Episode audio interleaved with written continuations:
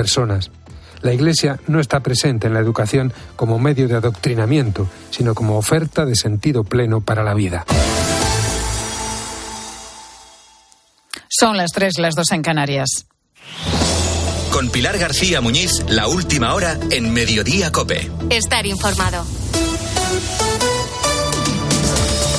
Los bomberos continúan trabajando dentro del edificio calcinado en la ciudad de Valencia. La cifra de fallecidos ha aumentado hasta las cinco personas y además continúan desaparecidas más de diez. En COPE hemos podido hablar con Julián, al que muchos llaman ya el ángel de la guarda de, de, muchos de estos vecinos, porque es el conserje del edificio que puerta por puerta fue avisando a todos los vecinos que pudo para que abandonaran rápidamente sus casas. Yo estoy ahí para ayudarles, siempre he estado a ayudarles, y más en estas situaciones tan, tan duras para todos, la verdad.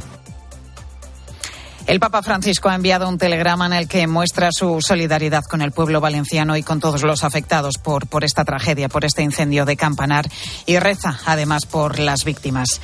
Se desconoce de momento cuál ha sido el origen del fuego, aunque el material del revestimiento de la fachada y el viento podrían haber propiciado la rápida eh, haber propiciado pues la rápida propagación de, las llamas. Aquí en Mediodía hemos hablado con la presidenta del Colegio Territorial de Arquitectos de Valencia, es Manina Semper. Eh, lo que es evidente es que aquí ha habido un material que prende con más facilidad. A pesar de esto, cuando se colocó eh, el revestimiento de fachada cumplía con todas las directrices normativas, seguro. Eh, que quizás hoy en día este material ahora no se colocaría. Más de 400 personas han perdido su casa como consecuencia de este pavoroso incendio. Raimundo y su familia vivían en ese edificio. Nos contaba que el ruido del exterior fue lo que le alertó para salir rápidamente. Lo importante es que estamos, estamos los tres bien porque tengo amigos que, que se han quedado ahí dentro y, y, la, y con, con, niños pequeños y la verdad que, que es, un es bastante duro. Pues en media hora volveremos hasta Valencia para conocer cómo siguen los eh, trabajos que continúan llevando a cabo los, los bomberos, que recordamos esta mañana podían ya, después de estar horas y horas refrescando el edificio, conseguían bajar las altísimas temperaturas y conseguían acceder al interior de ese edificio. Y en las últimas horas dos mujeres han perdido la vida por violencia machista. Laila, de 37 años, ha sido asesinada por su expareja en Olot, en Girona. Y el segundo caso, una mujer ha sido asesinada por su expareja en Aldea del Rey, en Ciudad Real. Además, la Policía Nacional trabaja en la identificación del cadáver de otra mujer que ha aparecido en el interior de una maleta en Vigo. Y mañana se cumplen dos años de la invasión rusa en Ucrania. Desde que comenzó, 10.400 civiles han perdido la vida y 7 millones han tenido que refugiarse.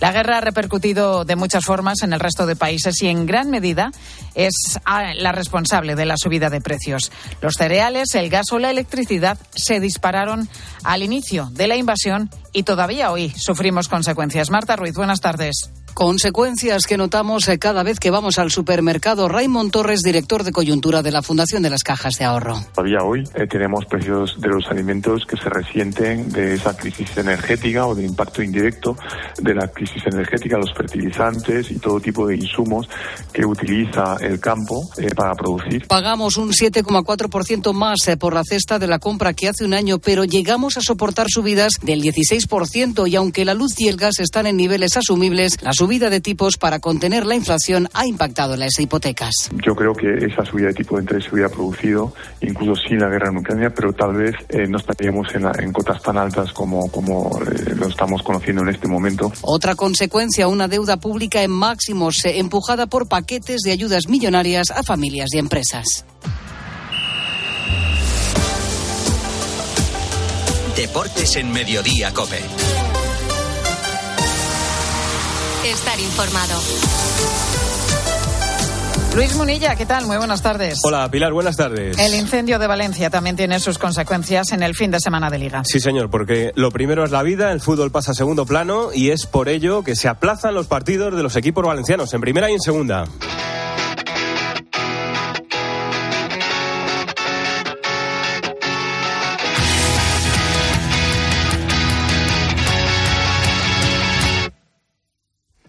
Por ahí comenzamos. Pedro Zamora, se aplazan los partidos de este